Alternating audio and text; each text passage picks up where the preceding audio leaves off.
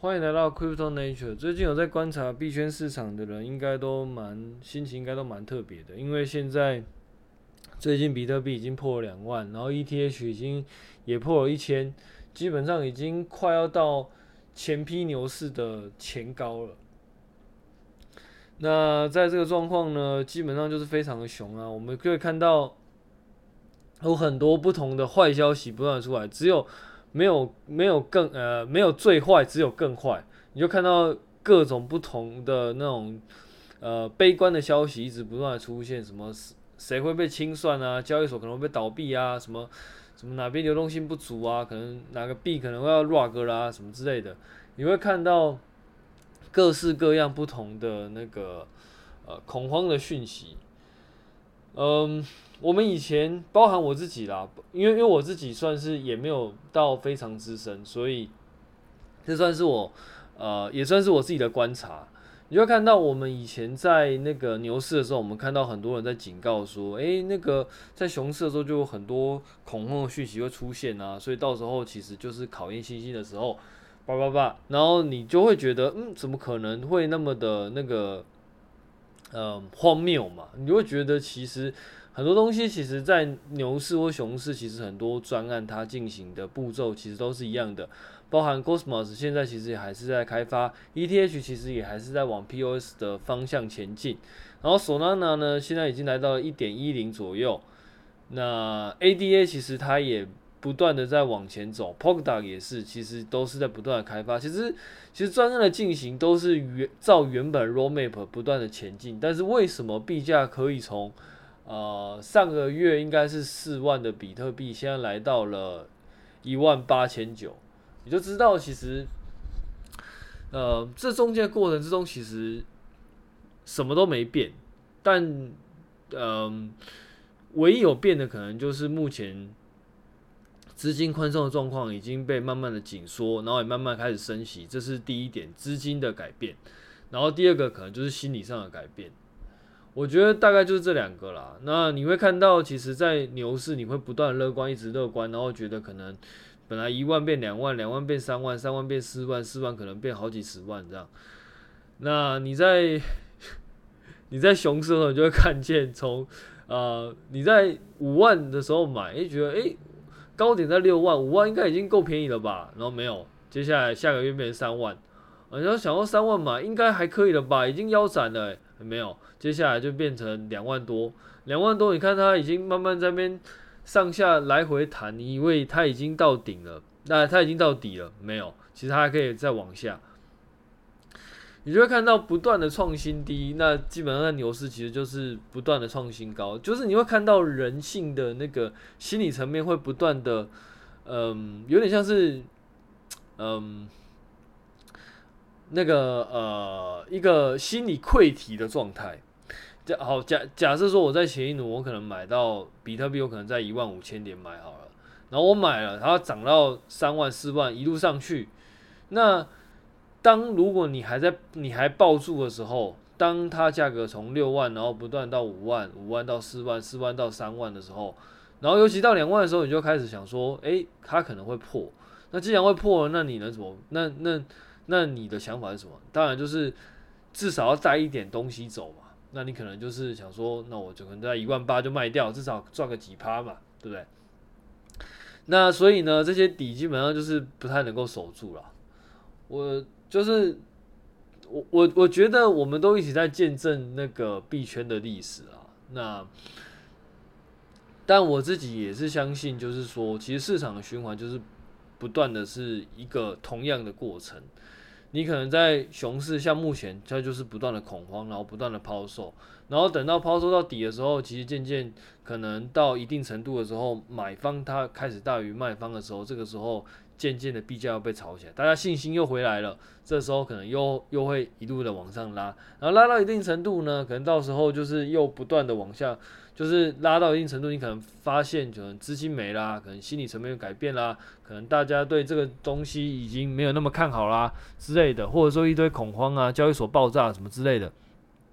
在这个状况之下呢，你就会看到，嗯，币价又不断的回落，这样其实它就是一个不断的，嗯，上去又下来的一个过程。我自己觉得，呃，观察这个东西，尤其是在跟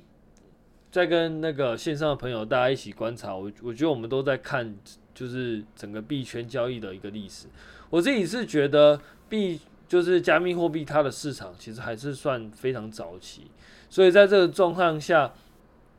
它其实是有很有可能有就是很剧烈的波动，甚至有可能归零的。所以呢，就是我在这个节目一段不断的强调，就是其实如果你要去投这个东西的话，一定要投一点点就好，不要投太多，要不然的话你应该会受不了。其实我们现在就慢慢已经看到，尤其是我们现在看到各个群主，有些人已经砍到超空了。其实当然不是现在就喊了，其实可能在前段时间就喊了，就是像那个有一个群主，然后有一个算是一个大佬，然后他就一直他看蛮空的。他现在应该已经看到比特币，就是可能会跌到一千块吧，一千块美金，一千万美金大概三万块台币吧。然后就是简单来说，就是跌了跌了呃跌了六十分之哎没有跌到六十分之一。假设一开始是六万呢，然后跌到六那个一千块，那可能就是跌了六十分之跌成六十分之一，也就是说跌了百分之啊跌了五十九分之六十，干超屌。我是不晓得会不会真的跌到这么低啦，但是就是这就是一个参考嘛，就是呃有些人已经喊到就比特币会跌到一千块啊，那到底会那到底会不会跌，我也不是我不会跌到那个数字我也不知道，我自己是觉得应该不会那么夸张啦，因为这个市场毕竟跟之前的市场不太一样，我我自己是觉得不至于到那么夸张，但是基本上它的利润呢是说目前来说还有很多未平仓的多仓。就是因为我们期货嘛，会有看多跟看空嘛。那假设你在看多期货的话，我们可以把它拿来当做是那个呃市场对于呃加密货币的市场，它看多还是看空，它比例是多少啊？尤其是期货可能会带有一些杠杆，或者是说，其实我们可以把它视为是呃有一大部分是杠杆的成分。那基本上杠杆就是借钱嘛。那基本上熊市呢，我们基本上就是要拼的，就是你要让你的杠杆尽可能的变低，因为因为你借钱基本上是会有压力的。那你开的杠杆越大呢，你的压力就越大。你你有可能就是会被清，你会被面临到清算的压力。所以呢，这位大大他就是会觉得现在。呃，期货的未平仓看多的期货未平仓数量其实还蛮多的，那就代表其实还有很多人其实是开杠杆在这个市场上。那他觉得呢，这一些都是在加密货币市场上下跌的未爆弹，因为假设假设今天价格不断的往下修，那就有可能会触碰到这一些杠杆仓位的清算线。那一旦遇到清算线的时候，你你只有两种选择嘛，第一个要么就是补钱，要么就是爆仓。那呃，在熊市的话，你不一，因为你的利率变高嘛，所以你借钱的成本就会变更高。那你不一定能够那么快找到新的财力来源来补你这个钱。那一旦进行清算的过程之中的时候，因为他可能会用市价卖嘛，市价卖可能就一又会把整个价格又往下压。他的想法是这个样子啊，基本上这个想法我是同意的，只是说。到底会不会拉到就是一千块？这个我就会抱是一个问号啦。那以我自己来说呢，我会觉得我自己都是呃会拉长时间周期，但是就是慢慢买，因为因为我觉得目前的价格已经来到相对来说算是蛮低点的了，一万多已经是前一次牛市的新高了。我我记得好像是二零二零年的下半年左右，也就是说。你现在买已经比二零二二年跟二零二一年全部的平均来得低了。那我自己是觉得，其实已经差不多是可以买的，就是可以慢慢慢慢买的那个阶段。当然，慢慢买一定是用现货去接了，然后一次就是买一点点、一点点、一点点，因为现在定期定额在慢慢打，因为我们无法去判断说到底。诶、至少我自己没有办法判断说到底哪里是底啦。当然，像那一位大大他他会觉得可能一千是底，OK，那但但是我没有那么有把握啦。所以我自己不会去预设哪边是底，但我就是慢慢接，因为我自己觉得在这个部分去买已经相对来说很便宜了。那当然，一就是觉呃，我自己的做法是，我会尽量把时间周期拉长，因为我不晓得会跌会持续多久时间，比如说持续一年、持续两年，那你就要确保你在一年两年之内你都有现金慢慢打，因为你这样才能够去拉，就是。去平滑你的成本嘛，但是呢，这个慢慢打的过程，其实建立在你相信加密货币市场是未来的一个趋势的的前提下，你才有你才有办，你才可以这么做。假设你今天其实不是很相信的话，那其实你可能就是慢慢接，慢慢接，什么最后都接到归零这样。所以呢。就是前提，第一个你要先看好，第二个就是你要先做好归零的准备。你要知道你，打这些单到最后可能，假设加密货币市场真的没有人玩了，然后 BTC 大家被认为世界骗局什么的，我相信这个在后来慢慢你会看到，在很多新闻上，甚至很多消息上，你会看到很多什么加密货币骗局啊，加密货币庞氏骗局啊，加密货币什么。呃，传销骗局啊，它它就是一个骗钱的东西啊，没有什么生产力啊，然后没有什么呃，没有什么价值啊，诸如此类的文章会不断的浮现，这是我们已经慢慢看见的啦，我们已经慢慢看见很多就是文章都在讲这件事情，那就看你相不相信啦。我自己是觉得，我自己对加密货币还是保持一个乐观的态度，而且是一个正向的态度，所以对我来说。这是一个可以慢慢去平滑成本的时间跟机会，但是并不代表我一定是对的，因为有可能到最后就真的会归零。所以对我来说，我还是会去就是控好我的资金的部位。就比如说像我现在可能就会抄，可能就是 BTC ETH 比较大的，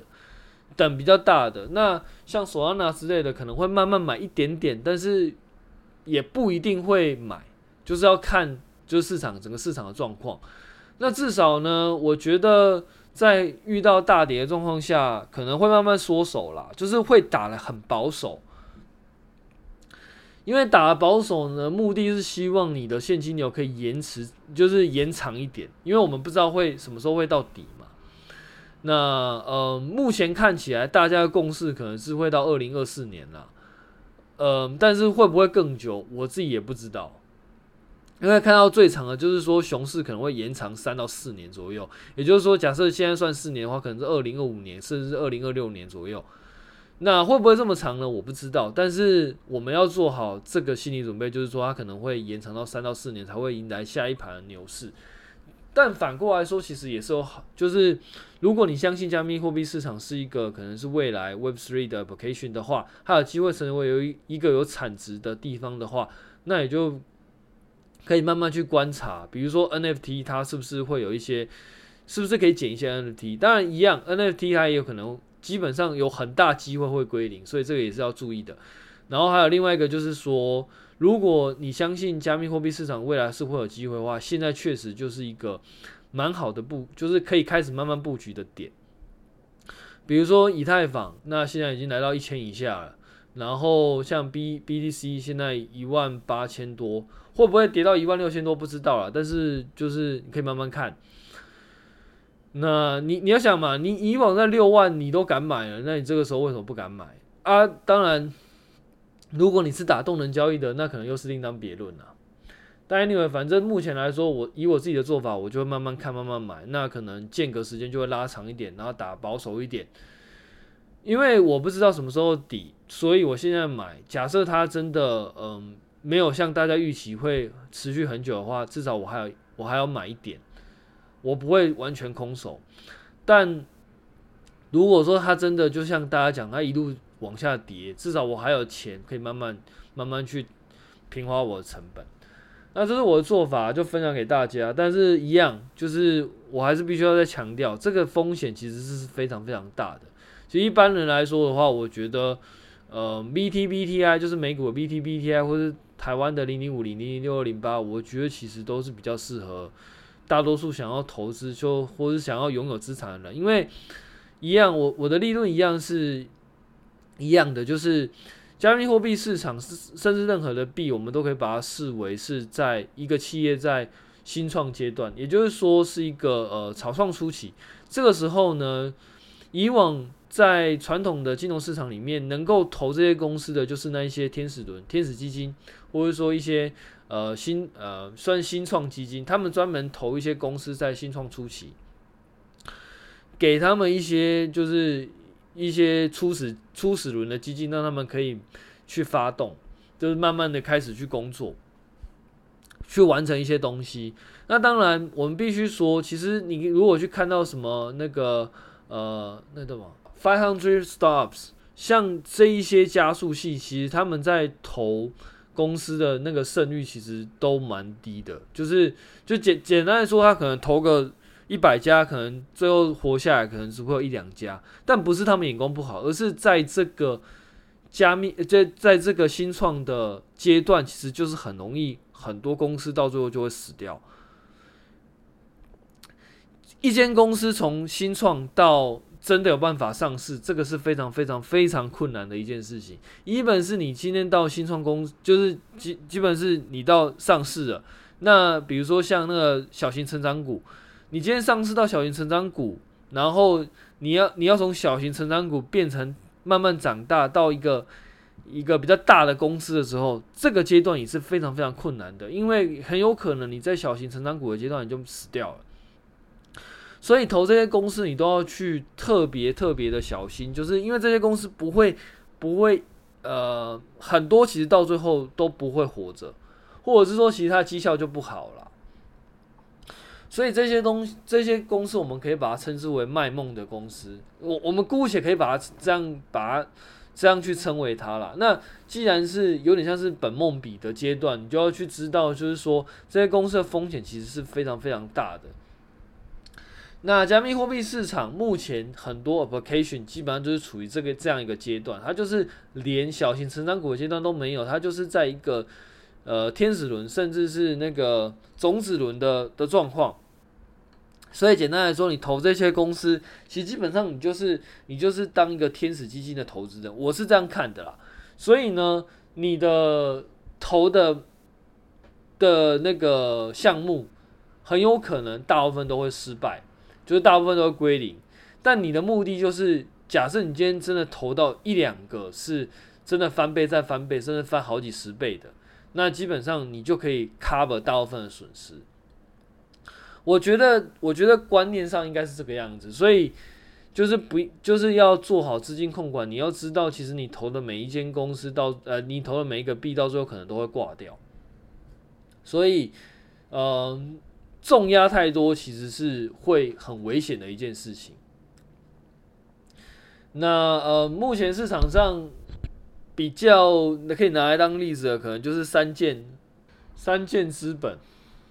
那目前看起来，他们已经快要被，就是看起来应该已经是被市场做一点清算了。那会不会再继续清算，我们不知道。那会不会就是它是最后一个，我们不知道。可能它还是第一个而已。后后陆续我们可能会看到其他更多不同的公司，或者说不同的对冲基金可能会被冲清算。那这些清算的过程之中，就会不断的把价格再往下压。那嗯，我觉得这样子的事情可能会越来越多啦，这就是呼应我们刚刚看到的，就是你会看到越来越多的坏消息，然后呃，甚至很多在那个牛市里面大家看涨、看看涨的消息，到牛到熊市里面就会不断的看跌，所以呢，这些东西都是大家要特别小心的，因为你要知道，就是目前市场的状况就是非算是非常的糟啦，对。那嗯，然后我们也看到那个升息，现在联储会已经就是慢慢把升息就的措施已经慢慢的打下去。那这一切都会让整个加密货币市场会面临到更严峻的挑战了。但我们反过来说，就是假设今天这些币或者说这些项目有办法活过这一轮的熊市的话，那它可能就是下一轮牛市的一些一些明星项目了。所以我觉得。如果你相信这个加密货币市场的话，我觉得，嗯，应该还是要再留在场上啊。但是，一样，这个风险其实相对于股票市场来的大很多的。好，那接下来我们讲一下这礼拜的那个技术分享的时间。其实我发现，呃，不论是 Solana 还是 Cosmos，基本上我都已经大概的把一些技术的 detail 尽可能就是讲给大家听了。我觉得可能接下来不一定会连续都有办法这样讲，因为因为其实它的那个演变也没那么快，就是可能一两个月可能会有变一次。可是如果要每集都要讲一些的话，我觉得。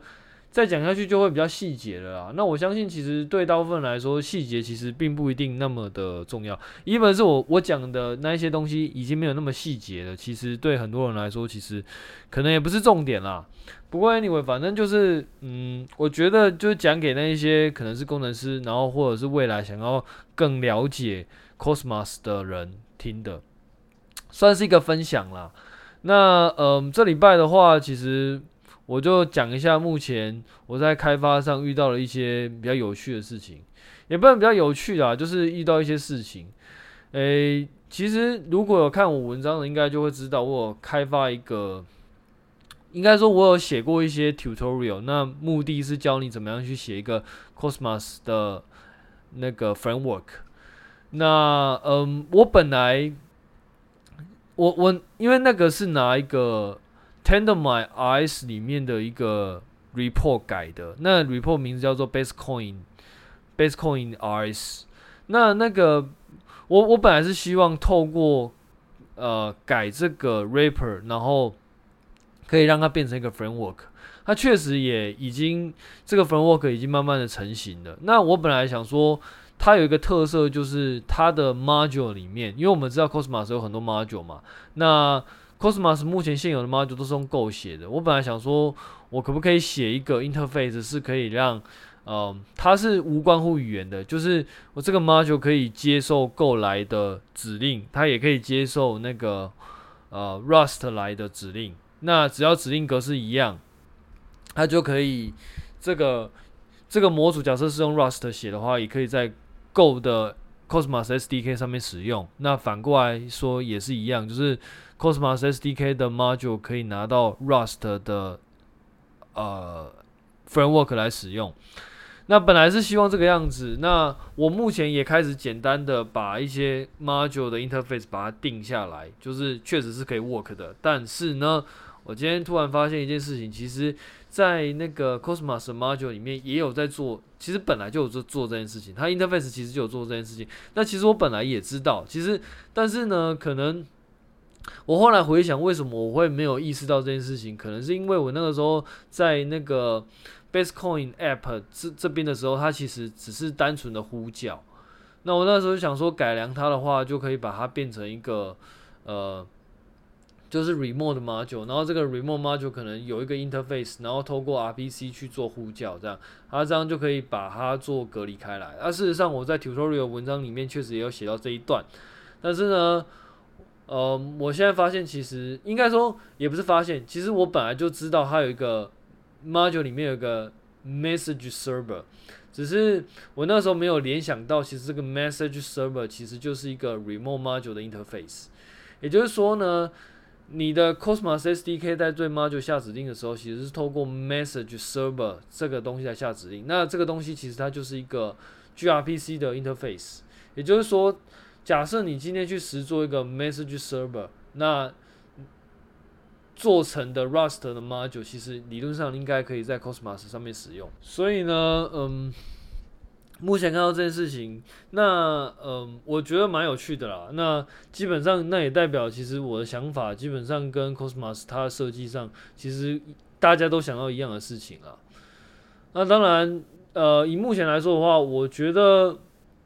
我那边的 framework 还是会继续开发，因为我觉得透过这个东西，其实会让你，如果你有照着我 tutorial 做的话，你会看渐渐的知道 Cosmos SDK 它设计的逻辑。那我觉得这点是蛮重要的啦。那我本来也就是希望，就是说透过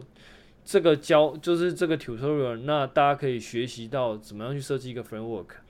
那确实也去设计。那因为 Message Server 它的 interface 是稍微比较复杂一点的，所以如果我们把，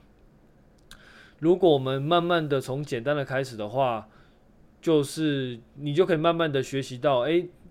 你你有一个简单 interface，然后接下来你可能就可以透过我们去支援 message server，然后就可以把这个 module 的 interface 变得更完整。目前看起来应该是会往这方向做啊。那嗯。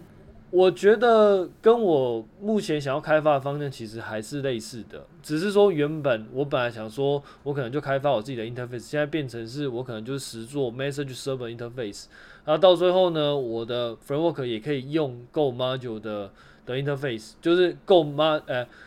Cosmos SDK 的 module，那反过来说，用 Rust 写的 module 其实也可以到那个。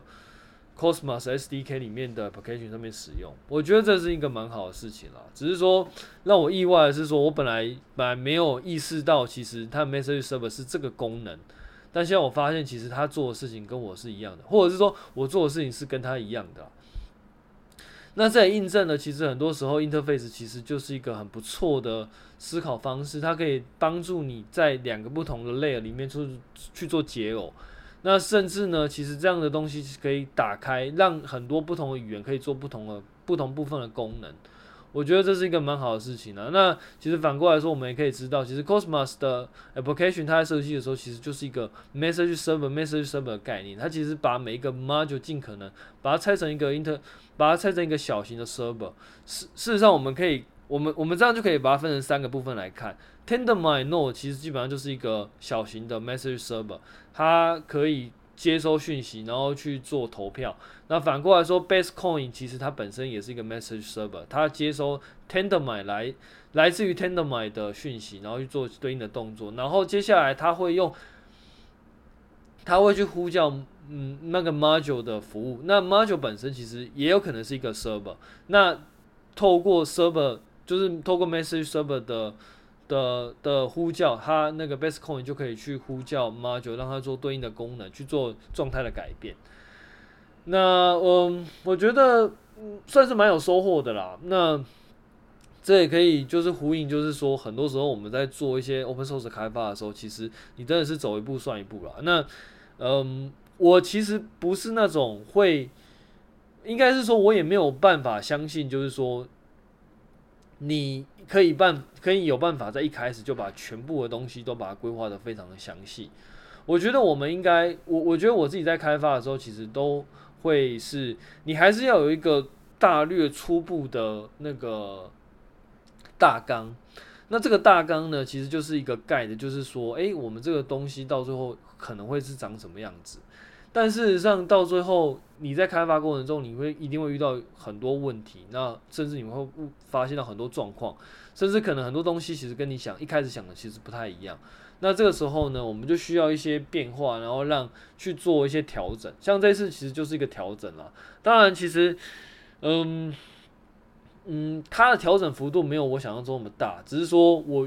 是是是我自己没有意识到，其实 Message Server 其实本身就是一个。Remote 就是 Remote 的一个 Module 的 Interface，然后它可以让那个 Basecoin 的 App 本身还有 Module 本身去做结耦，也就是说，它不一定是直接呼叫 Module 本身的 Function，而是透过